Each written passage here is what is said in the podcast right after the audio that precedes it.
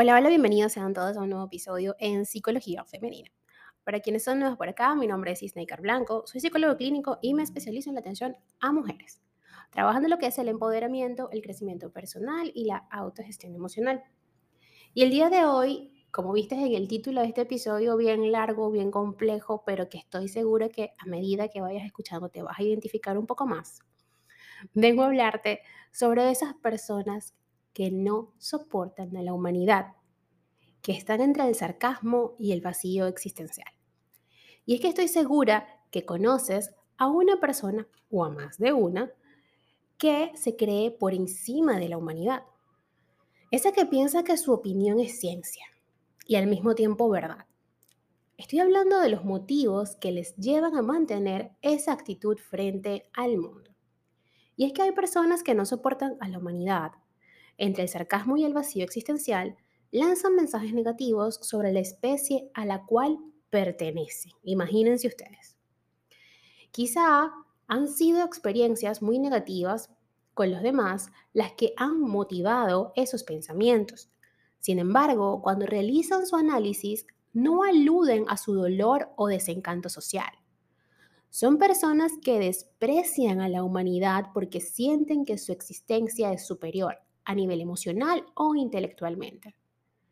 Quizás una serie de expectativas poco realistas sobre la sociedad o una educación represiva puedan estar en la base de esta concepción del mundo. Adoptar esta actitud de odio a la humanidad conlleva en muchas ocasiones un rechazo a la propia naturaleza. Finalmente, las personas que no soportan a la humanidad adoptan una actitud de crítica criticismo y excesiva rigidez moral. Es decir, crítica, crítica, crítica y mucha rigidez, con las opiniones sobre todo y los comportamientos de los demás.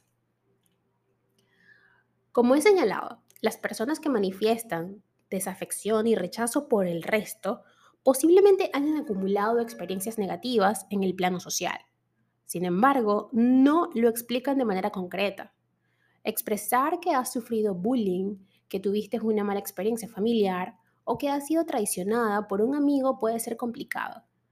Cuando pasas por una mala racha, lo recomendable es acudir a un profesional de la salud mental. Y si sientes que no eres capaz de salir de ella para cuidarte, puedes pedir ayuda a un profesional. Sin embargo, muchas personas callan, terminando por ahogarse en su propia angustia.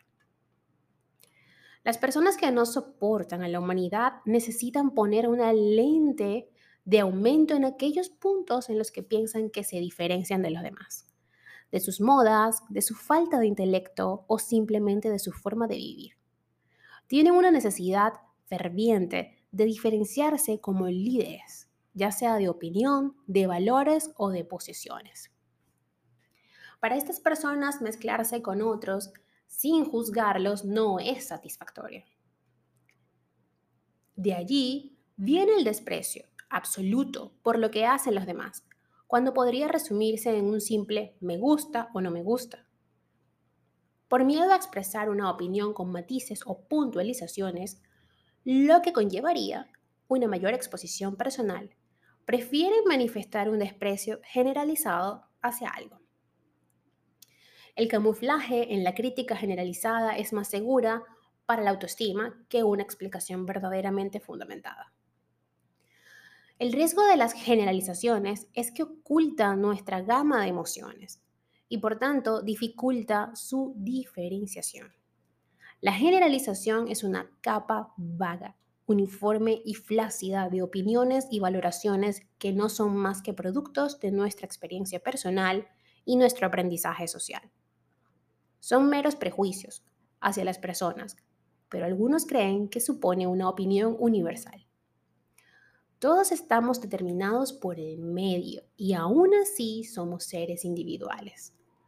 No hace falta que nos diferenciemos del resto con la necesidad de señalar que somos únicas. Con las expresiones, esta sociedad de pocos valores o esa gente tan vulgar o otra, ¿no? Merecemos extinguirnos. Nadie transmite sabiduría a través de estas oraciones, sino algo del vacío existencial que hay dentro de ellos respecto a la sociedad. Y eso es válido y humano, está bien, pero ese sentimiento no da derecho a juzgar e infravalorar al resto de los simples mortales. Y es, la mayoría de las veces, la posición que toman este tipo de personas. Ese odio hacia la humanidad o misantropía a menudo se puede caracterizar como una desilusión con lo que se percibe como la naturaleza humana. El misántropo, esperando que los humanos asuman un ideal romántico y simplista, se enfrenta constantemente a pruebas contradictorias. El misántropo se, va así, se ve, mejor dicho, a sí mismo como distinto de la mayoría. Algunos filósofos, como Arthur Schopenhauer, ven a la humanidad como una especie fútil y autodestructiva. Sin embargo, la filosofía de los odiadores eh, contemporáneos se lleva a cabo en foros en los que reina la impulsividad y no tanto la reflexión.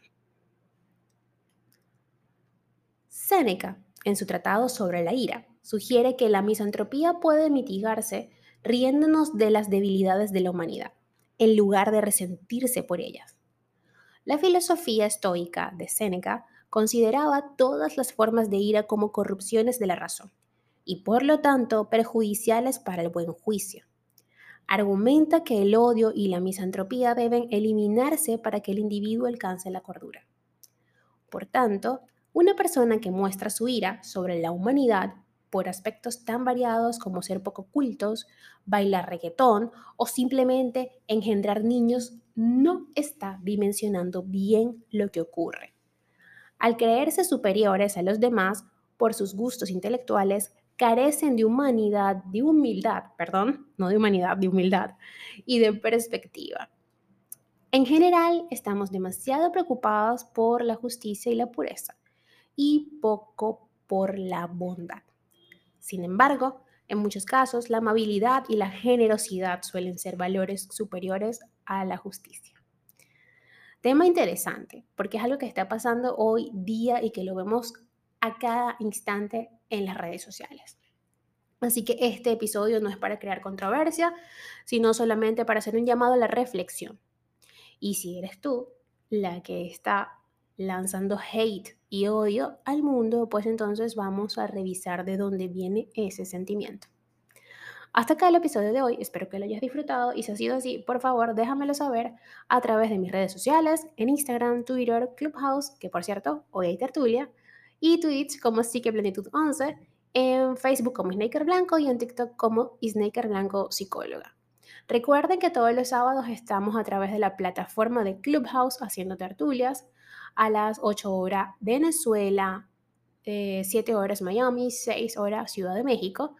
Y bueno, hoy vamos a estar hablando sobre cómo aprender a estar sola eh, después de una ruptura amorosa es un tema que estuve tratando en mis reels en Instagram, que varias personas me pidieron que hiciera un episodio y ayer hice un episodio referente a ello, pero hoy vamos a trabajar en profundidad y pues en vivo este tema. Así que están invitadas. Recuerden que en mis historias de Instagram les dejé el link que va directo a mi club y que se llama Psicología Femenina. Y también en los grupos, eh, en el grupo de lectura de Telegram y en el canal de Telegram de Psique Plenitud, les estoy dejando el link. Así que no hay excusa. Ah, también en Twitter, lo tuiteé eh, allí. Eh, y bueno, no hay excusa para que vayan y participen y estén allí con nosotros. Y bueno, nos encontremos virtualmente a través de esta plataforma genial y compartamos y así yo pueda conocerlas a cada una de ustedes. Las espero por allá hoy, ya saben, a las 8 horas Venezuela, 7 horas Miami, 6 Ciudad de México. Y bueno, ya si no he nombrado su país, pues ustedes se ubican más o menos por esos horarios y nos vemos por allá. Un besito, hasta un próximo episodio.